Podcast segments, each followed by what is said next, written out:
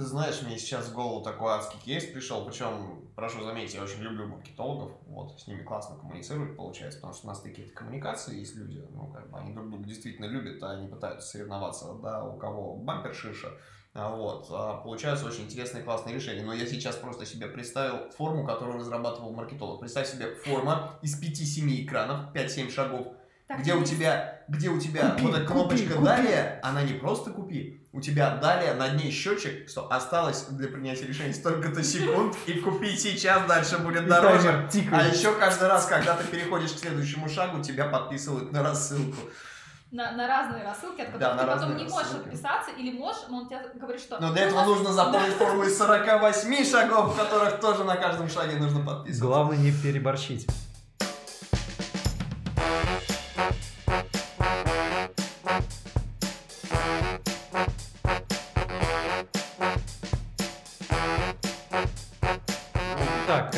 Давайте начинать потихоньку.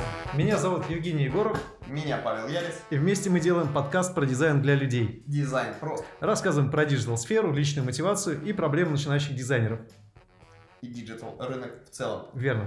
Я напоминаю нашим слушателям, что сейчас у нас идет очередной цикл э, выпусков о фрилансе, удаленной работе и современных digital профессиях, как ими можно зарабатывать внутри команд, на фрилансе, на удаленке, а, как работать на этом рынке. И сегодняшняя гостья наша а, Ирина Моторина. Ты можешь сказать привет, я скажу привет. А. В общем, сегодня с нами человек, который представляет ультра новую современную профессию, о, которых, э, о которой знает далеко не каждый.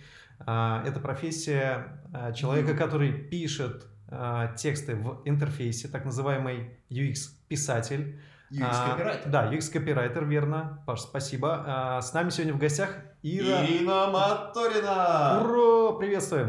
Привет тебе! Привет! А, Ир, сегодня мы тебя помучаем некоторыми вопросами, потому что профессия действительно новая, профессия интересная, и не каждый знает, что она из себя, собственно говоря, э, представляет. Нужны ли вообще э, копирайтеры, а, в UX на данный момент, да, мы узнаем сегодня, кто такой UX-писатель, откуда они берутся, где учиться этой нелегкой профессии, а, Точнее, что... как, не где, а как. Да, чем все-таки отличается писатель от копирайтера, и что у нас происходит за бугром с этой профессией, как она развивается сейчас в масштабах нашей страны огромной, и что происходит за рубежом. Ну и, собственно, а... почему эти люди так необходимы, как воздух рынку.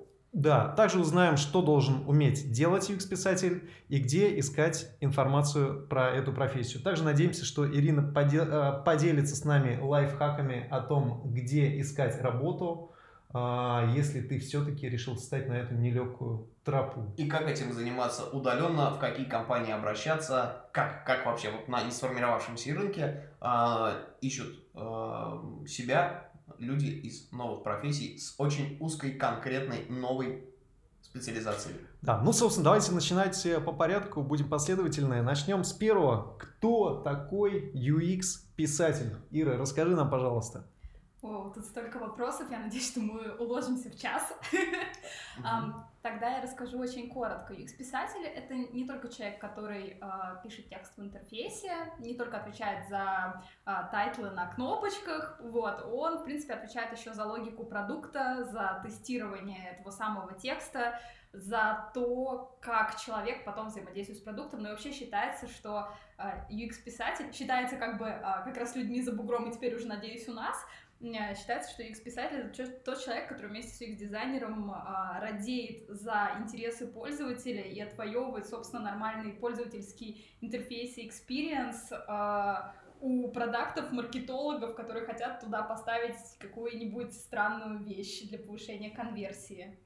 Собственно, э, подытожив сказанное, то есть любой интерфейс — это трение между точкой А и точкой Б, куда хочет попасть пользователь, закрыть свою а, задачу, да, интерфейс решает эту задачу, соответственно, от качества текстов, от качества тех вещей, а, текстовой информации, с помощью которой подписаны элементы интерфейса, или какие-то пояснялки. Или не подписаны. Или не подписаны, что тоже очень важно. Соответственно, это трение может возрасти или может уменьшиться. А, вот UX Copywriter занимается доработкой таких проблемных участков. И обратите внимание, это такой же UX-дизайнер, как и любой другой. То есть это нисколько не умаляет профессию. Тоже Согласна. тестирование, тоже а, На самом деле, а, история в том, что у этой профессии на русском языке не сложившегося четкого обозначения. То есть так же, как там есть UX, UI дизайнеры, проектировщики, архитекторы, продуктовые дизайнеры, вот с UX-писателем в русском языке примерно такая же история. Половина русскоязычных компаний называет этого человека продуктовый редактор, потому что у нас теперь модно быть редактором, ну как бы все мы знаем, откуда это пошло. А другая часть называет а, UX-копирайтером, что, в принципе, если человек совмещает в себе несколько функций, там, пишет и лендинги, смс пуши, и при этом там еще пишет а, тот же самый текст на кнопочках, в принципе, его можно так назвать. И, соответственно, некоторые называют там его UI-копирайтером или просто копирайтером. То есть, как бы... но мне ближе калька с английского, они говорят UX writer, ну, соответственно, мы говорим UX писатель, хотя, в принципе, писатель в русском языке это Достоевский, Толстой, еще кто-то. Ну, в общем, такая история. Я с тобой полностью согласна. Задача UX-писателя провести человека от точки вхождения в интерфейс до какого-то целевого действия. И самое главное, сделать так, чтобы человек остался в этом интерфейсе, чтобы он продолжал с ним взаимодействовать. В общем, тот самый пресловутый retention — это просто кредо любого UX-писателя, неважно, на каком языке он пишет. Ну, То есть, по сути, задача UX-писателя построить правильные взаимоотношения человека и интерфейса, чтобы достигнуть тех или иных целей. Может быть, это бизнес-цели, либо какие-то благотворительные или иные цели. Ну да, так же, как э, и у UX-дизайнера, надо соединить цели бизнеса с тем, что хочет человек, и, соответственно, рассказать это так, чтобы человек не умер при прочтении какой-то ошибки и не подумал, что сейчас обрушится мир, и Windows выплюнет на него горящую лаву. Вот, в общем, что-то такое. Отличная Ну, метафора, мне кажется. Слушай, ну, по сути, как я понимаю, UX-писатель, он отчасти и психолог. Ну, и психолог тоже, и я еще хотела сказать, что, допустим, в некоторых компаниях их называют контент-дизайнеры, то есть Мгм. тот человек, который занимается как раз а, текстом а, и какими-то иконками и так далее, который помогает, Мгм. собственно, вот эту вот контент-систему выстроить. И, собственно, компании, например, там Deliveroo, которые занимаются доставкой, типа там Яндекс Еды а, и всех других доставок, у них есть контент-дизайн-система, не просто дизайн-система, где у тебя UI-элементы в разных ам, статусах находятся, но Состояниях, да. состояниях, но и еще и как при этом должен прописываться текст в зависимости Мгм. от этих состояний, и потом они уже просто берут готовый шаблон и нанизывают его на какую-то ситуацию. То есть так работать намного легче, если у тебя очень большой продукт, и он есть и в мобилке, и на десктопе, и там еще mobile view какой-нибудь. Ну, то есть вот это все намного легче становится. То есть получается, что в рамках дизайн-системы существует не просто какой-то э, направляющий гайд, типа, знаешь, как tone of voice, да, там это самое, белое не надевать, обтягивающее не носить, когда вы общаетесь, пишете свои тексты условно, а есть конкретные ситуации, смоделированные типовые, а, допустим, как в форме а, должны быть сформулированы а, Подсказки. ошибки. да, подсказочки, ошибки и так далее, вот именно в, в каком семантическом ядре из слов состоящих. Да. То есть, чтобы не было такого, да, что дата рождения, а оказывается, что это не ваша, это дата рождения кого-нибудь еще. Но, Ну ладно, как нет. мне кажется, тут тоже нужно думать, для кого этот интерфейс построен, потому что для а, целевой аудитории, например, которая состоит из молодежи 16 лет, это будет определенный сленг. Для тех людей, которые работают в премиум-сегменте и преследуют цели а, зараба- зарабатывания денег, например, на неких биржах или в чем-то еще, для них уже обращение будет абсолютно другое. Вот разница. Зарегиться, залогиниться и авторизоваться. Лучше войти. Вот. Вот. А для кого-то это в IT. Не, я согласна целиком, целиком и полностью, что а, это отличается от редполитики, потому что редполитика как раз гайд, как писать, какие слова использовать, чего там еще. Контент-дизайн-система, она именно применяется к самому продукту, ну а редполитика это, наверное... Это гайд по цензуре. Ну, возможно, в какой-то, в степени да, а в какой-то степени это больше применяется для каких-то медиа, изданий, может быть, социальных сетей. Ну, вот как раз тот же самый tone of voice, он больше прописывается в ряд политики, когда ты уже понимаешь, а, какое легаси у твоего продукта, или там, я не знаю, медиа и так далее. И ты вот все это туда нанизываешь. Мгм. Я надеюсь, что когда-нибудь в ближайшее время кто-нибудь таки сделает словарик из вот этих всех стартаперских словечек. Мы просто с. Евгением, да, Legacy. с Евгением разговаривали. А, У тебя, у тебя было такое, что вот ты приходишь на совещание, у, а, а, словарный запас в твоей компании, он вроде очень похож на словарный запас тех чуваков, допустим, субподрядчиков, с которыми ты разговариваешь. Вроде слова-то плюс-минус те же, ну, может быть, да, Ну, там, там но ты тебе приходится лазить в словарик, потому что ты понимаешь, что Тебе чуваки кажется, под что- этим подразумевают что-то совсем другое, как бы, вот. Тебе кажется, что часть слов, которые они используют, это название мебели из Икея, например. Приклеить или прибить. Ты тоже смотри. Да. Конечно, бывало, это прям радостно. Ну, это какой-то офисно-дизайнерско-продуктовый жаргон, у каждого свой. Приходишь, и ушки начинают сворачиваться в трубочку. Но зато потом они разворачиваются, да, нужно просто глубже знакнуть, погрузиться. А Говоря про ценность UX-копирайтера, UX-писателя и реальные кейсы. Ага. И реальные кейсы. Например, я слышал, что Сбербанк, э, допустим, они переименовали одну кнопку, и количество обращений там а, в колл-центр снизилось там на 30%, например. И они от этого реально ну, приобрели огромную пользу. Может быть, ты приведешь какой-нибудь там небольшой кейс, когда реально за счет небольших там а, стараний UX-копирайтера это да- дало большую выгоду, большую value, так называемую. Ну, по-моему, самый популярный пример, который приводят все, когда говорят о ценности текста, эм, это пример Гугла, когда они поменяли надпись э, на одной из кнопок, которая ведет как раз на чек по отелям. У них там было написано, там, по-моему, что-то типа ам, найти отель. Они поменяли это на а, показать свободный а, отели, показать свободные комнаты, и у них а, клик, переходы по этой кнопке выросли на 17%. Еще, по-моему, из последних примеров, которые я видела, InVision, тот, который там в э, проектировании помогает, и, же с ним, Мгм.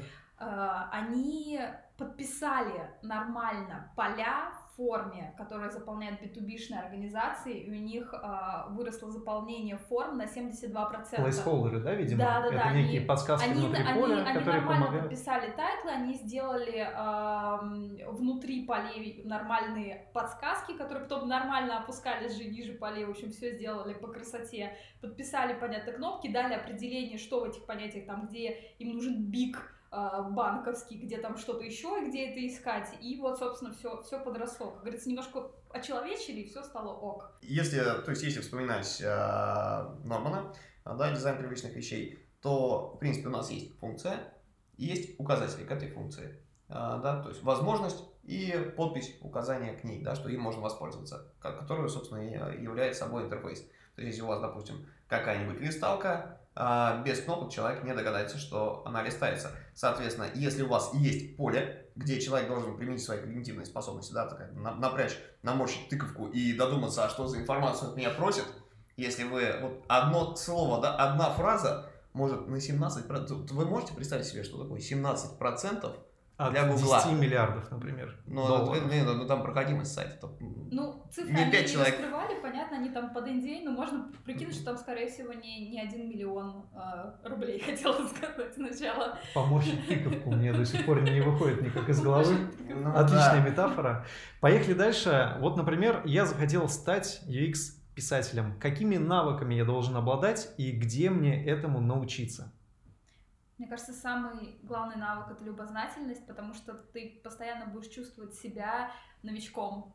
Мгм. То есть неважно, ты, приш- ты давно уже работаешь в команде или ты только пришел в какую-то новую, самый главный вопрос UX-писателя, который он задает всем, это почему. То есть здесь надо сделать поп-ап. Почему? Потому что там надо вот его сделать, у нас там какая-то функция не отображается, надо предупредить. А почему она не отображается? И то есть вот так вот ты пытаешься, э, в лучшем случае одного почему хватает, в худшем случае их иногда бывает очень-очень много.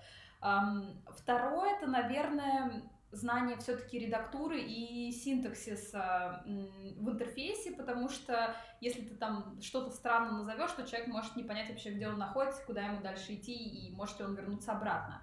Вот. Вторая история — это семантика. Тоже, опять-таки, интерфейсе надо понимать, э, как строятся экраны, как там строится взаимодействие Мгм. между элементами на уровне UI.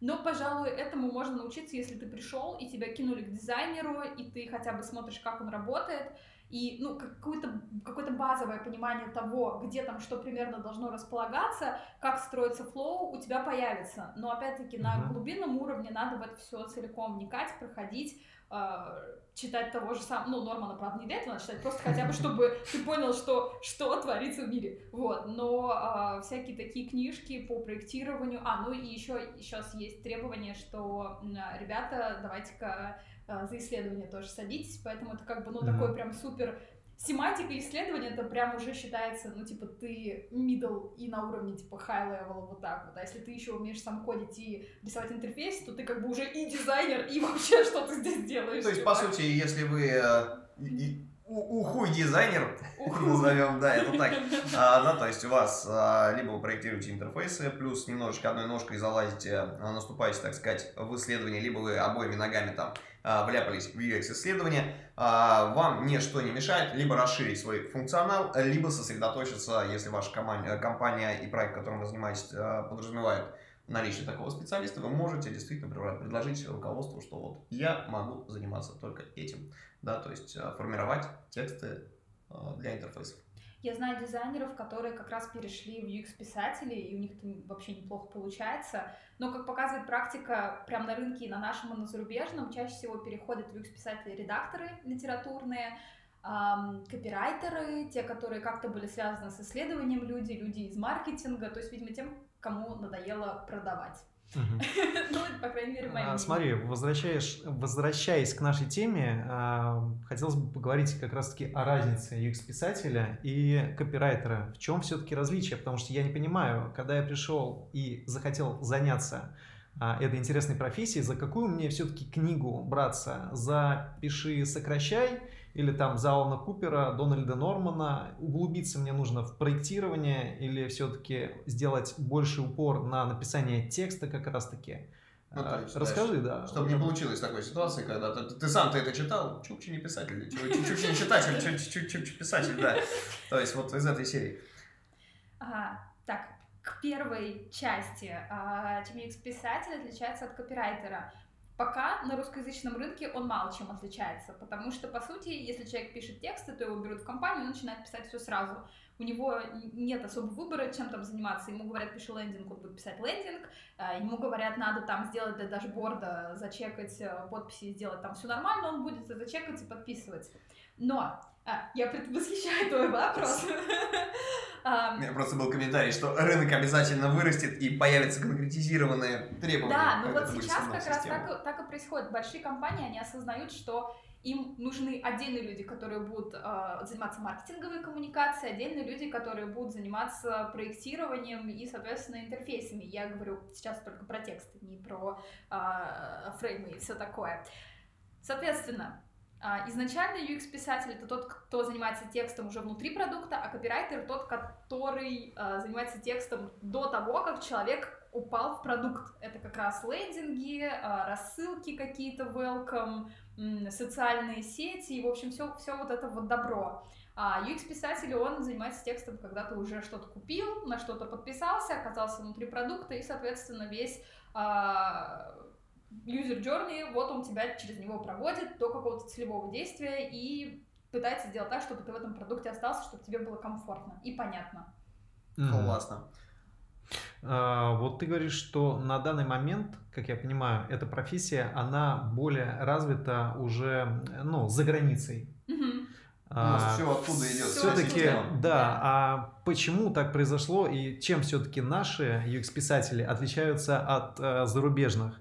И все-таки, может быть, у них более сильно развит этот рынок обучения как раз-таки этой нелегкой профессии? Мне кажется, это в этом вопросе уже содержится. В этом вопросе Потому что содержится это пришло можно- оттуда, соответственно, у них по-любому там это уже развито, регламентировано и работает. А, ведь почему мы берем модели, да, потому что модель уже есть рабочая, ее нужно просто адаптировать под наш Как рынок. говорится, что почему бы не украсть, если оно работает. Эм, ну, Расскажи, в общем-то, что происходит за границей, и, может быть, это а, легальный и интересный путь развития дизайнера уехать из России за бугор. и писать там И писать на там русском на языке. языке. локализованные версии для Гугла, почему нет? Ну, там эм, профессия UX-писателя, она уже развивается лет 8-9, по крайней мере, вот те старейшие, э, старейшины, так сказать. В общем, они уже занимаются этим приличное время, и самое главное, что там есть какой-то костяк, примерно как у нас вот таких гуру, есть середнячки, которые года 3-4 в профессии, и, соответственно, новички, которые говорят, ой, а что бы не заняться? И там четко есть разделение на копирайтеров и UX-писателей в больших компаниях, которые как раз разделяют вот эти вот процессы Мгм. и понимают, что лучше бы это все не совмещать, потому что одному человеку явно будет тяжело заниматься и тем, и другим. У нас сейчас к этому тоже большие компании типа Яндекса, Мейла, Мейла приходят, но Продуктовые компании. да, да, да, Мгм. продуктовые. Соответственно, и более, ну, более менее другие компании, которые там средние на рынке и так далее, они тоже понимают, что надо чего-то с этим делать, и если у них там есть бюджет, если у них есть там сильная потребность, они могут UX-писателя искать хотя бы на какой-то проект. Ну, то есть не на постояночку, а так вот доделал какой-то флоу, зачекали с дизайнерами, выкатили, релизнули, потом, может быть, что-то докрутить надо. То есть этим можно заниматься на удаленке, на фрилансе и, соответственно, Да, можно. развиваться в этом направлении. А вот мне интересно, допустим, если я UX-копирайтер, UX-писатель, Называй как хочешь. В России ты можешь это называть как хочешь пока что. а, что представляет мое портфолио? И когда я буду искать работу, а, какие есть грейды? Например, да, у нас как у веб-дизайнеров, у UX-дизайнеров, да, есть там junior, middle, там senior или там арт-директор, да, например. А, Как понять, какой у тебя level сейчас и что именно ты должен отправить своему работодателю, чтобы доказать, что ты, например, senior? Письмо, содержащее call to action, да, которое и кнопочку А, купить спец пригласить на собеседование, и так, чтобы он на нее тыкнул. пригласить, пригласить. Лучший proof, мне кажется. Я сейчас попробую рассказать. Э, Сначала про портфолио. Понятно, что раз мы говорим про дизайн, то в портфолио у тебя должен быть дизайн. Если ты скидываешь просто какие-то кусочки текста, то невозможно проверить, насколько... Во-первых, невозможно проверить, как с любым текстом ты ли это точно написал. Это мог написать ты, потом поэтому прошелся какой-нибудь э, продуктовый редактор из этой компании, потом это все дали продукту, он это все немножко переделал, в итоге выкатили так, а ты взял себе готовую версию. Мгм. Но, как бы, хорошо, если у тебя что-то есть, что показать, какие-то экраны, какие-то, может быть, целиком кейсы, которые сделал только ты, может быть, какие-то флоу, которые вы там разработали, пусть даже если они есть в тексте или в каких-то совсем черновых прототипах, чтобы можно было посмотреть логику, а, и как ты вообще там писал, по крайней мере. Вот такая история. Очень Мгм. классно, если у тебя есть какие-то редполитики, которые реально сейчас работают у этих компаний, и ты заходишь на сайт компании, допустим, видно, что если у человека есть редполитика с какими-то там предписаниями, видно, что компания пишет так, значит, она составлена, она реально работает, и она была нужна. Вот, это примерно, наверное, какой-то прям такой, типа, низкий средний уровень UX-писателя, когда он приходит и он начинает только писать. Он не влезает в процессы дизайна, он не влезает в процессы исследования, его берут вот только под какие-то задачи. Типа, пришла задача, ты написал, вроде как бы нормально, это все забрали. Вот, а, если мы говорим про а, медла, то он, соответственно, должен уметь, во-первых, работать с дизайнером, он должен уметь работать с исследователем и вообще понимать, на каком а, своем там птичьем языке а, эти люди разговаривают периодически, в какие метрики смотрят, чтобы он тоже в эти метрики смотрел и понимал, чего делать. Порекомендуешь ли ты, кстати, да, такой ма- маленький момент насчет метрик? А, Я сейчас вот подумал, что кейсом UX-писателя может быть как раз какой-то проект, в котором измеримы метрики, а у тебя там, скорее всего, если ты на краткосрочной основе нужен, у тебя там NDA. Да, да, как, почти как- показывать, как показывать Я, работодателю, что это эм, умеет? Ну, как обычно это делают, это не показывают, потому что если тебя поймали на то, что ты показал что-то из Индии, ты потом просто будешь расхлебывать что-то очень долго.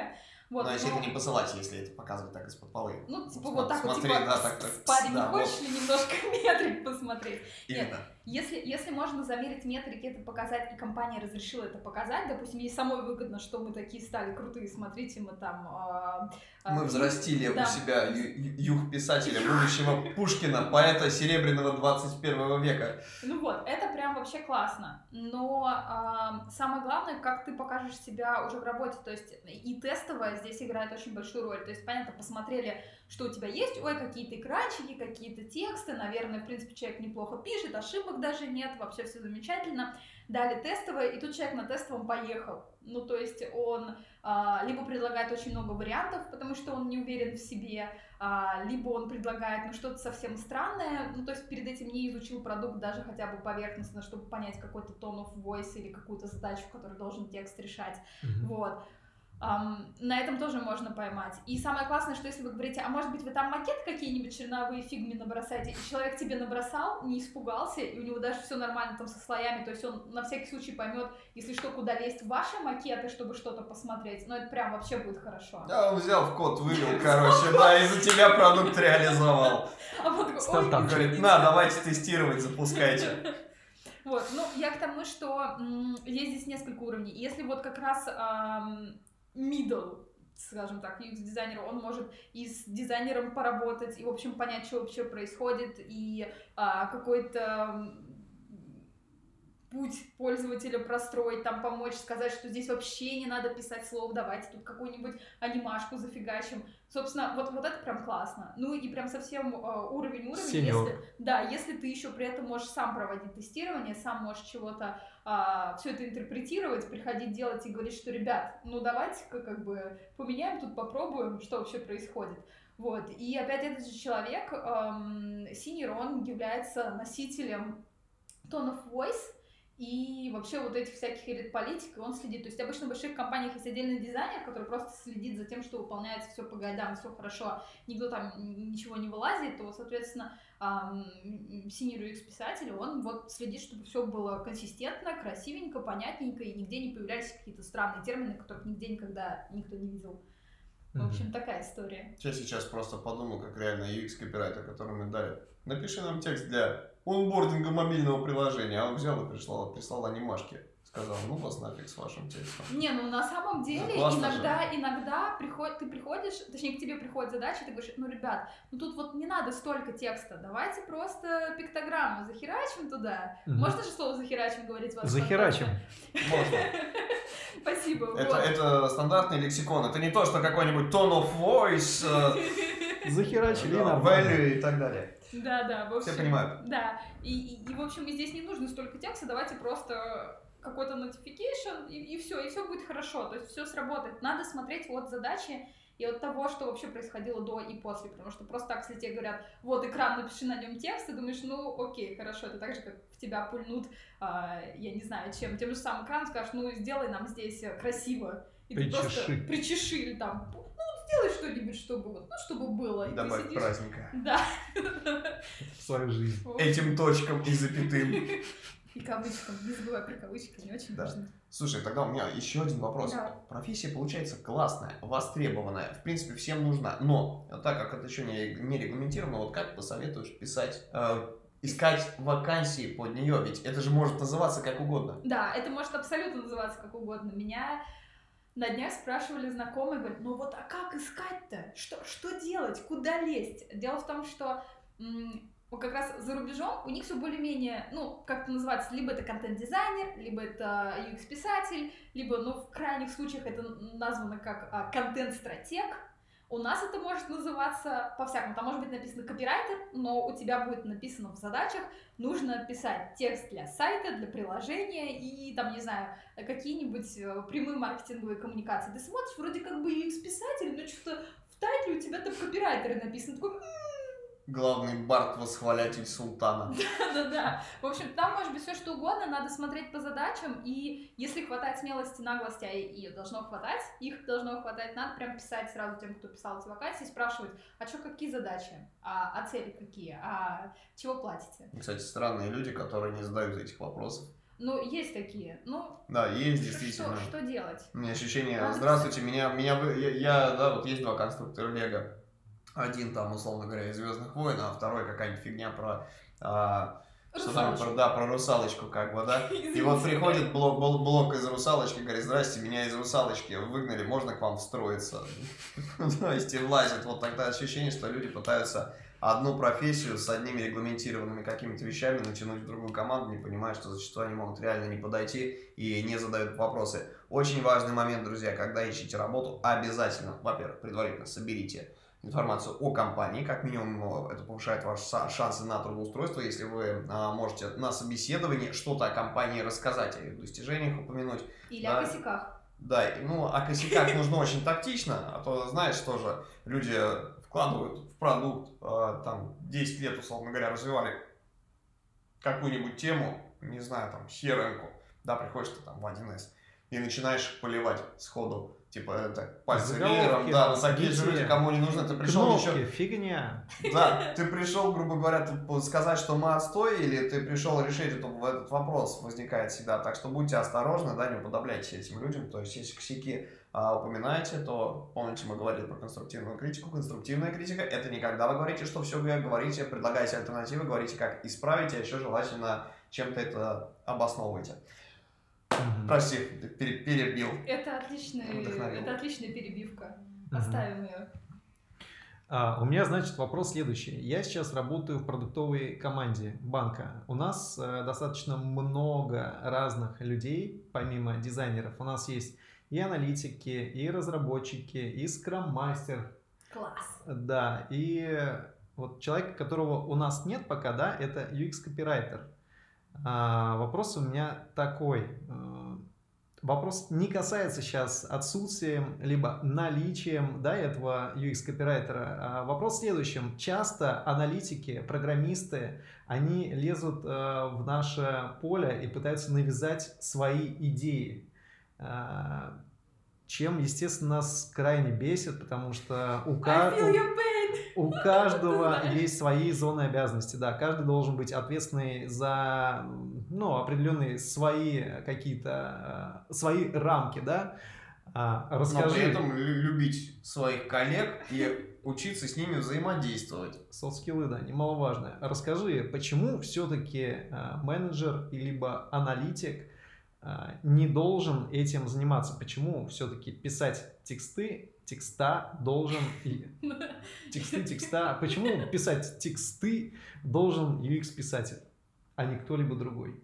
Ну, потому что это его компетенция. Так же, как компетенция аналитика, это собирать э, дату, анализировать ее и потом рассказывать, что он вообще интересного нашел, но даже аналитикам на самом деле доверять нельзя, потому что они могут это интерпретировать, как им нужно. Вот, но это хорошо, это я не в укор аналитикам, это как бы к тому, что всякое бывает, и к тому, что и иногда и дизайнер пытается. Каждый преследует свои корыстные цели. Да, да, но я к тому, что реально у тебя есть компетенция главная, ты какое-то количество лет на нее потратил, ты уже, ну, более-менее признан рынком, я не знаю, там, своими коллегами и так далее, и тебя взяли именно под эти задачи заниматься, соответственно, легко раскритиковать текст, легко раскритиковать дизайн, сказать, что ну что-то как-то не нравится. А другое дело, что когда тебе люди объясняют, почему это, допустим, не сработает, тогда, возможно, к ним стоит прислушаться и сказать, ну давай попробуем там запилим какой-нибудь тест и посмотрим, реально ли работает твой вариант, если это имеет смысл. Коридорчику. Ну, какую-нибудь коридорку, я не знаю, сплит э, запилить и, в общем, потом пойти и радостно сказать, а твой вариант фуфло. АБ-тесте. Да, на всякий случай для наших слушателей поясню. Ребята, э, коридорочка это не когда вы берете распечатку с принтера вашего дизайна, несете и в коридоре всех спрашиваете о ловите, том, ловите да, уборщицу, в коридоре уборщицу и спрашиваете, и спрашиваете хорошо это или плохо. да, прошу прощения. Ну, в общем, я к тому, что если тебя взяли на компетенцию, ты за нее отвечаешь. Если люди пытаются влезть, надо очень, э, во-первых, спросить надо, почему они вообще решили влезть, потому что Возможно, они реально знают какую-то инфу, которой тебе не хватает. Возможно, mm-hmm. аналитики, ну там, я не знаю, выяснили, что на каком-то экране у вас люди отваливаются на каком-то определенном этапе. Вот, а, возможно, пришел продукт, у которого есть какая-то супер-пупер гипотеза, и он поэтому пытается влезть, а не потому, что он пытается покритиковать там текст или дизайн и сказать, что что-то как-то тут вообще некрасиво, еще что-то. А я вот знаю, маркетологи часто лезут. О, маркетологи это мое любимое. Вот прямо сейчас э, конкретно у меня есть а, заказчики, у которых очень такие интересные маркетологи, которые аргументируют всем, что ну что-то как-то не цепляет. Я говорю, так текст э, в интерфейсе, он сильно-то и не должен цеплять. Это же не продажа. Mm-hmm. Это к тому, что э, вы должны нормально объяснить, что вообще происходит, чтобы человек от вас не убежал и чтобы прочитал то сообщение, которое вы ему доносите. Вот, но эм, тут надо просто сказать, а почему вы решили? И потом, в конце концов, надо прийти к человеку, который принимает решение, я не знаю, там, допустим, э, к продукт оунеру и сказать, ну, вот как бы у меня вот мои аргументы, вот аргументы чувака, ты принимаешь решение, рассуди нас, что, что сейчас бизнесу а, нужнее и к чему люди вообще потянутся. Ну, mm-hmm. как бы вот, хорошо. Если ты понимаешь, что ты сопротивляться не можешь этому человеку, надо прийти к тому, кто принимает решение. Mm-hmm. Но маркетологи — это боль, это прям боль, потому что а, они пытаются зайти в часть интерфейсную и чего-то там тебе сказать, а, а ты не можешь вылезти на сторону маркетологов и сказать им, что, ребят, ну что-то как-то не очень. Ты знаешь, мне сейчас в голову такой адский кейс пришел, причем, прошу заметить, я очень люблю маркетологов, вот, с ними классно коммуницировать получается, потому что у нас такие коммуникации есть люди, ну, как бы они друг друга действительно любят, а они пытаются соревноваться, да, у кого бампер шиша, вот, а получаются очень интересные, классные решения. Но я сейчас просто себе представил форму, которую разрабатывал маркетолог. Представь себе форма из 5-7 экранов, 5-7 шагов,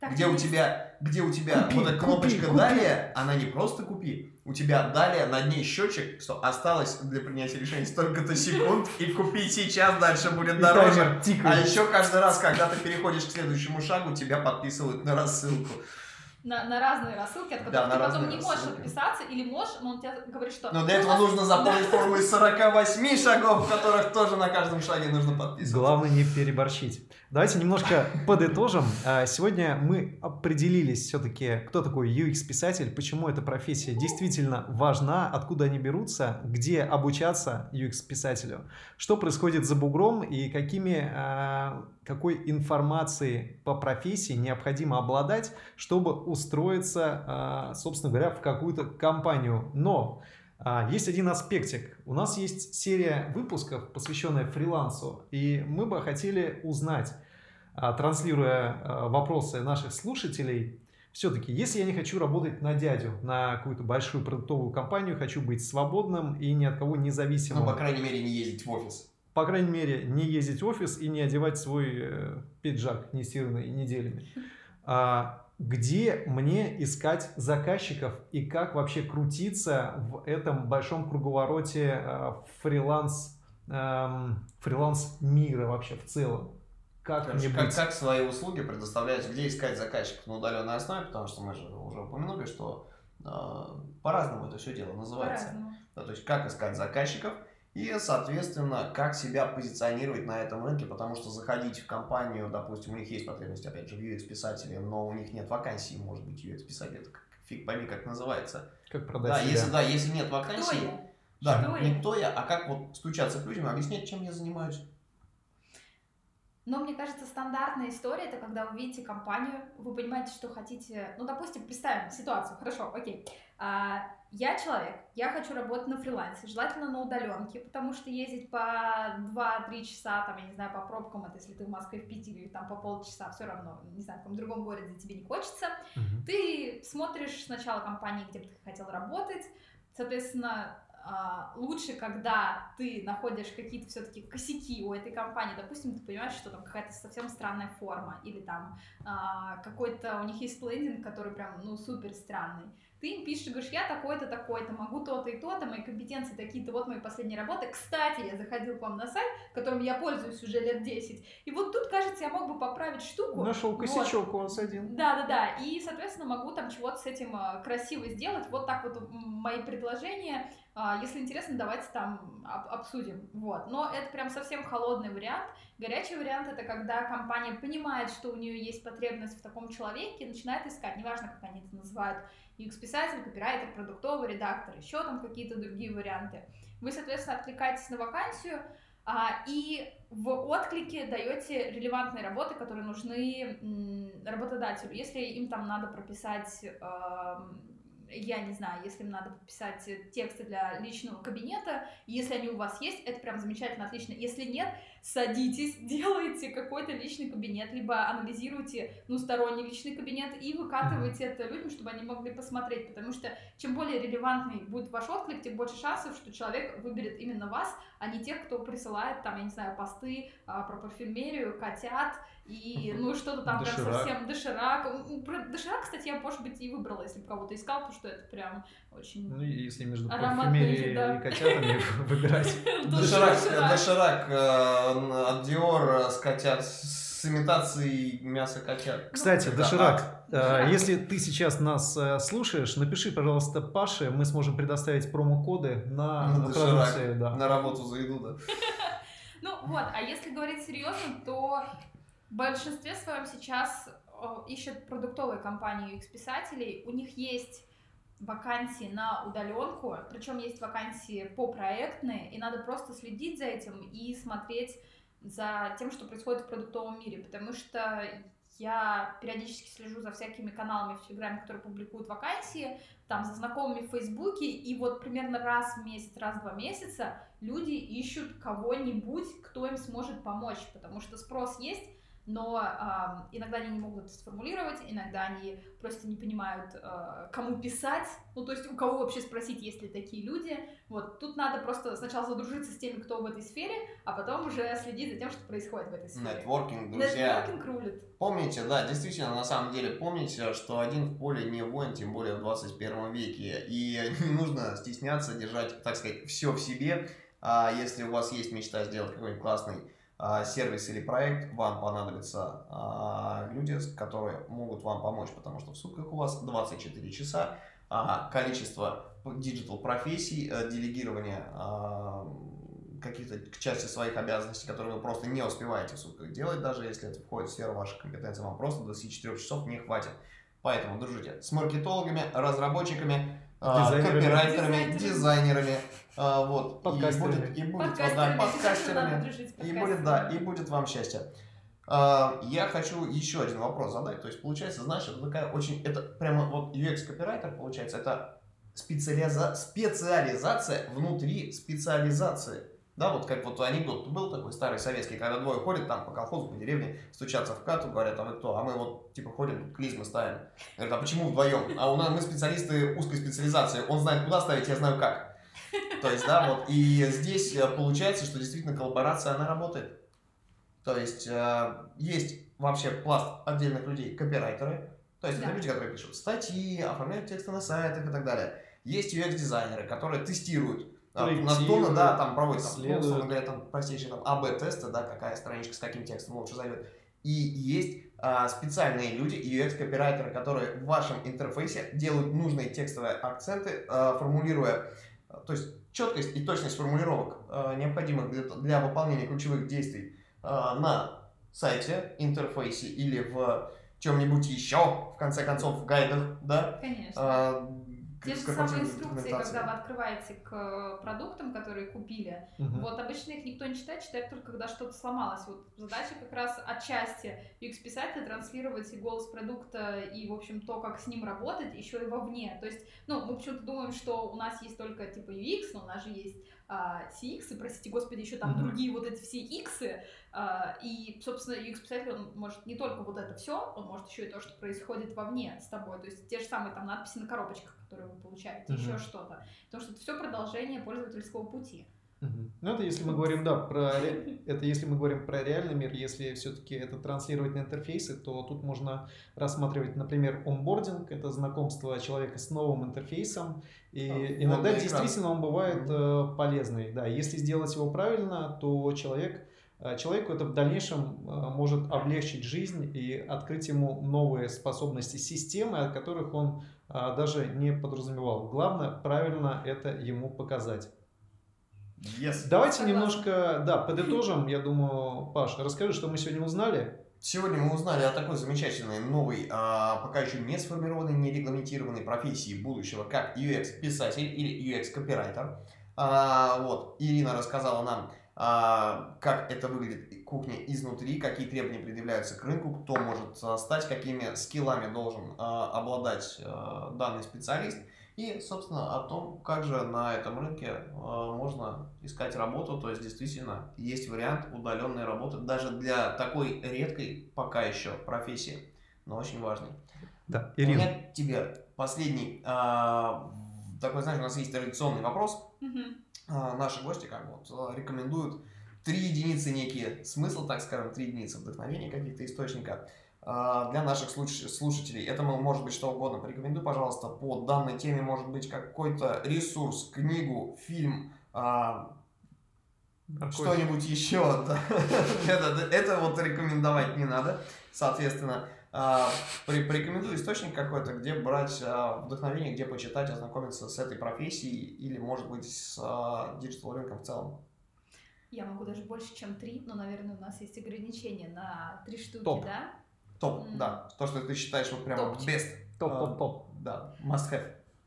А, Я порекомендую Medium целиком, потому что больше всего, конечно, статей про а, UX-писательство, про тексты, про тестирование, они на английском языке, и они на медиуме. Там пишут, а, рекомендую отдельно блог Джона Сайта, это один из первых UX-писателей в Дропбоксе, он просто офигенский, он периодически пишет и про тестирование, и про то, как он не любит писать, не любит читать, и именно пошел, именно поэтому пошел в профессию UX-писателя, что, в принципе, логично. Еще есть там куча-куча разных других блогов. В общем, медиум это прям такая история супер-пупер. Если говорить про YouTube, то там есть несколько лекций, которые можно посмотреть. А, Это лекция а, Алексея Каданера из Яндекса. Он пишет о том, как... Он, он, точнее, рассказывает и показывает о том, как писать для мобильных приложений. И эм, на самом деле там еще куча всего, там еще даже какие-то мои выступления про текстовое интерфейсе. Мгм. Тоже же можно Вот. подготовить. А, я же могу себя Да, ты можешь себя. прорекламировать. Нужно, Конечно. нужно тебе, О, нужно о, себя о, О, прорекламировать. отлично. А еще, в общем, если уж прорекламировать себя и быть настолько наглой и нахальной девчонкой, то у меня есть канал в Телеграме, он называется Редач, и там как раз э, я пишу про то, как перейти в профессию, чего там, собственно, надо уметь делать, показываю какие-то хорошие, плохие примеры. Самое главное, мы там вместе с подписчиками а, исправляем плохие экраны и делаем их хорошими. И там не только те, которые прям хотят писать текст для интерфейсов, там куча дизайнеров, проектировщиков э, и тестировщиков сидят, и они периодически а, вставляют свою фею или наоборот помогают чего-то там допилить лучше. То есть прям, ну, это классно. Клево, слушай, у меня к тебе вопрос. А я думал, что Редач это подкаст. Да, у меня... Yes! Вот мы и вывели Ренат Чистилова. Она тоже подкастер, у нее есть свой классный подкаст Редач. У меня, в общем, все редач. Я э, абсолютно не изобретательном названии. Ну, просто чтобы людям было легче сориентироваться в пространстве. Так же, как у вас там тоже куча всего своего эм, с одним названием, слава богу. Поэтому мне не пришлось долго про вас ничего искать. А, и, в общем, сразу везде там могла найти дизайн прост. Ну, соответственно, у меня там все связано со словом редач. Вот. Ир, спасибо огромное, что Спасибо, поделилась что своим опытом. Воу! Yes! Оп. Друзья, успехов, пишите нам и пишите Ирине, А, подписывайтесь, ставьте лайки, подписывайтесь на канал и самое главное, мы делаем подкаст за свои деньги, история это не коммерческая, напоминаем, нам Первый очень крайне- неподкупный подкаст. пока еще не подкупный подкаст, поэтому, друзья, нам очень важны а, наши, ваши лайки и репосты. Если вы, вам нравится то, а, чем мы занимаемся, если вам нравится информацию и пользу, которую вы получаете от нас и наших гостей, а, большая просьба. Ваши репосты очень помогают а, нам развивать подкаст. Если вы хотите действительно помочь, сделайте репост, возьмите любой из выпусков, который вам больше всего нравится, попробуйте написать о нем коротенькую рецензию, что вам больше всего понравилось, и опубликуйте это у себя в социальных сетях. Да, ну а найти нас просто, мы дизайн прост, ищите нас в Телеграме, в Инстаграме, э, ВКонтакте, Фейсбук, Дизиган, И просто. посылайте сигналы во вселенную. Послушал подкаст и сделал репост. Yes! Отличный девиз от UX-писателя. Ну а с вами сегодня были ваши любимые ведущие Павел Ерец. Евгений Егоров и Ирина Моторина. Моторина. До новых встреч, господа. Всем пока, всех с Новым годом. Все ссылки э, мы приложим в описании к выпуску. Э, Либо, если же у нас, у нас, кстати, на какой-то из платформ, по-моему, не хватает места для количества знаков, ищите, будет у вас, э, подписывайтесь на нас в Телеграме и ищите ссылки в чате в описании к подкасту. Там же вы найдете ссылку на Ирину. Пока-пока! У!